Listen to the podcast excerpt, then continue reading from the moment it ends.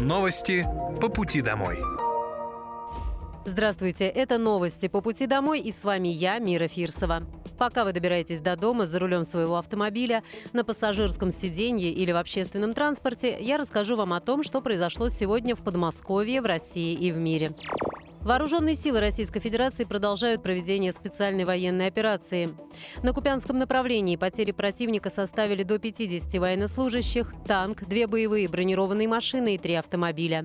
В ходе контрбатарейной борьбы за сутки поражены гаубица М-198, самоходная артиллерийская установка «Краб», самоходная артиллерийская установка АКЦ, гаубица М-100Б, САУ-Гвоздика и орудие Д-30.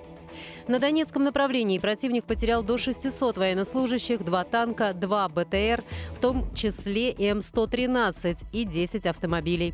В ходе контрбатарейной борьбы поражены боевая машина РСЗО «Ураган», самоходная артиллерийская установка «Краб», орудие Д-20, а также две гаубицы Д-30.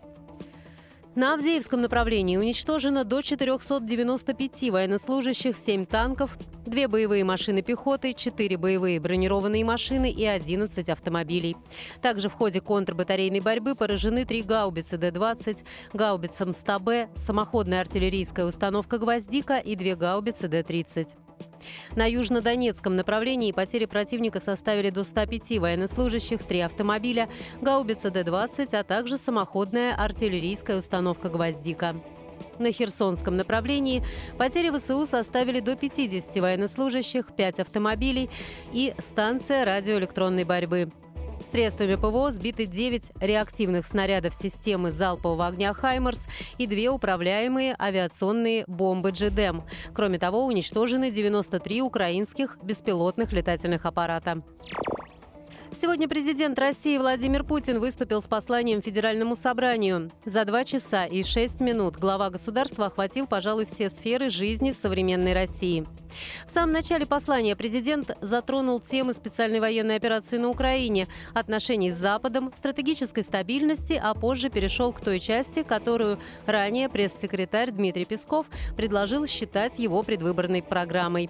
Путин объявил ряд новых национальных проектов, анонсировал изменения в экономике экономике и социальной сфере, а также одно изменение в системе ЕГЭ.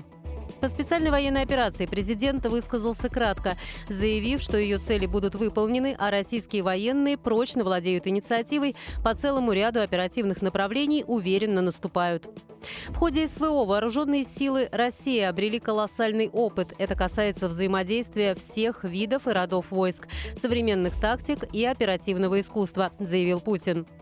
Особо президент отметил сплоченность народа и в условиях пандемии, и перед лицом угрозы государственному суверенитету. Глава государства анонсировал запуск в 2024 году пяти новых национальных проектов, на которые направят сотни миллиардов рублей. Национальный проект «Семья» призван повысить уровень рождаемости в стране. До 2030 года будет продлена программа семейной ипотеки. Цель национального проекта «Продолжительная и активная жизнь» – увеличение к 2030 году средней продолжительности жизни в России с нынешних 73 до 78 лет. Национальный проект «Молодежь России», по словам Путина, это проект о будущем для будущего нашей страны. Национальный проект «Кадры», о котором также объявил Путин, направлен на укрепление связки всех уровней образования от школы до вуза. Нацпроект «Экономика данных» призван сформировать цифровые платформы во всех ключевых отраслях экономики и социальной сферы. К 2030 году уровень бедности в России должен стать ниже 7%, а среди многодетных семей он должен снизиться более чем вдвое. В ходе послания Владимир Путин анонсировал и несколько мер поддержки малоимущих. Так, минимальный размер оплаты труда к 2030 году должен увеличиться с нынешних 19 200 рублей до 35 тысяч. Поддержать семьи должно увеличение налоговых вычетов. Президент предложил увеличить в два раза до 2800 рублей в месяц налоговый вычет на второго ребенка и до 6000 рублей в месяц на третьего и каждого последующего. Будет увеличен размер годового дохода, на который распространяется такой вычет с 350 тысяч до 450 тысяч в год. Еще одна мера поддержки семей – это продление до 2030 года действия программы материнского капитала. Со следующего года предусмотрят налоговый вычет для тех, кто регулярно проходит диспансеризацию и сдает нормы ГТО. Говоря о сфере образования, Владимир Путин напомнил, что механизм единого государственного экзамена в обществе до сих пор вызывает споры. Он предложил давать выпускникам школ второй шанс и позволить по выбору ученика пересдавать ЕГЭ по одному из предметов до окончания приемной кампании в вузах. До 2028 года предстоит подготовить порядка миллиона специалистов рабочих профессий для высокотехнологичных отраслей. Также президент России поручил правительству проработать параметры амнистии для некрупных компаний, которые были вынуждены использовать схемы налоговой оптимизации. Предложил отказаться от временных мораториев на проверки бизнеса с 1 января 2025 года. Сообщил, что утвердил обновленную стратегию развития искусственного интеллекта.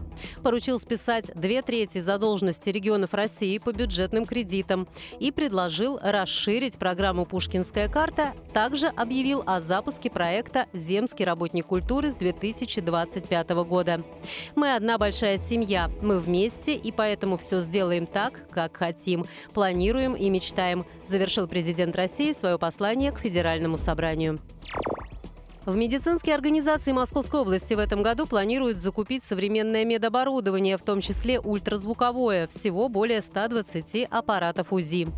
Аппараты необходимы для проведения качественной диагностики различных внутренних органов. В прошлом году мы поставили в наши медучреждения более 170 единиц такой техники. В этом планируем закупить еще более 120 аппаратов УЗИ, рассказала первый заместитель председателя правительства Московской области Светлана Стригункова. Оборудование поступит в подмосковные медорганизации в течение года. Медтехника будет закуплена благодаря нацпроекту здравоохранения и программе модернизации первичного звена. По поручению губернатора Московской области Андрея Воробьева в ближайшие пару лет учреждение Учреждения здравоохранения полностью избавят от аналогового оборудования. МРТ, КТ, маммографы в цифре позволят оперативно получить заключение самых лучших специалистов в удаленном режиме. Также Воробьев сообщал, что в медучреждениях региона аналоговое оборудование почти полностью будет заменено на цифровое. Благодаря этому можно будет внедрять в систему здравоохранения искусственный интеллект. Новый сервис для бизнеса «Индекс промышленной недвижимости» запустила Корпорация развития Московской области. Теперь предприниматели, которые хотят разместить свое производство на территории Подмосковья, могут в режиме реального времени узнать о наличии свободных площадок для реализации инвестиционных проектов, увидеть динамику цен на коммерческую недвижимость и земельные участки в индустриальных парках и особых экономических зонах. При расчете индекса промышленной недвижимости земельного участка будут учитываться такие показатели, как стоимость за газ, удаленность от МКАД и площадь участка. При расчете индекса коммерческой недвижимости – стоимость квадратного метра в готовом помещении. Помимо этого, в сервисе будет доступно подробное описание земельных участков и готовых площадок, доступных для размещения предприятий, а также общее количество свободной площади, которую предприниматель может выкупить и наличие наличия инфраструктуры. Статистика будет обновляться в автоматическом программном режиме один раз в месяц. Это были новости по пути домой, и с вами была я, Мира Фирсова. Желаю вам хорошей дороги и до встречи. Новости по пути домой.